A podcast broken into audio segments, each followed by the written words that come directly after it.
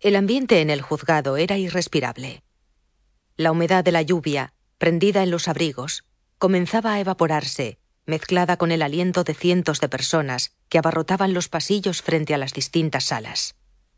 Amaya se desabrochó el chaquetón mientras saludaba al teniente Padua, que tras hablar brevemente con la mujer que lo acompañaba e instándola a entrar en la sala, se acercó sorteando a la gente que esperaba. Inspectora, me alegro de verla. ¿Cómo se encuentra? No estaba seguro de que pudiera estar aquí hoy, dijo con un gesto hacia el abultado vientre.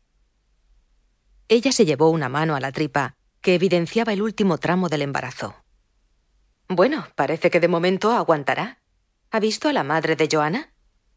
Sí, está bastante nerviosa.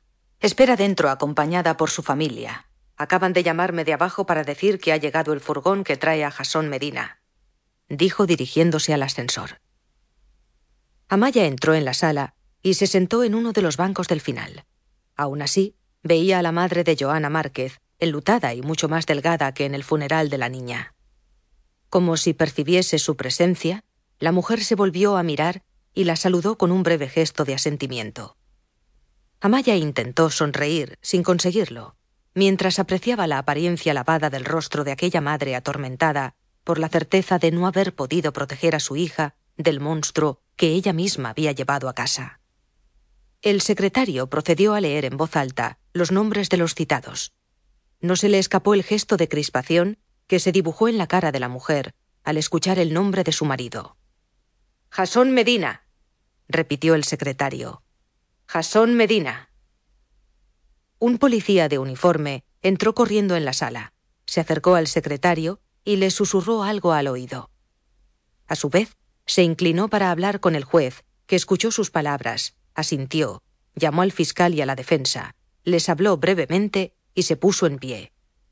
Se suspende la sesión. Serán citados nuevamente si así procede. Y sin decir más, salió de la sala. La madre de Joana comenzó a gritar mientras se volvía hacia ella demandando respuestas. No. chilló. ¿Por qué? Las mujeres que la acompañaban intentaron en vano abrazarla para contener su desesperación. Uno de los policías se acercó a Maya. Inspectora Salazar, el teniente Padua le pide que baje a los calabozos. Al salir del ascensor, vio que un grupo de policías se arremolinaba frente a la puerta de los baños. El guardia que la acompañaba le indicó que entrase.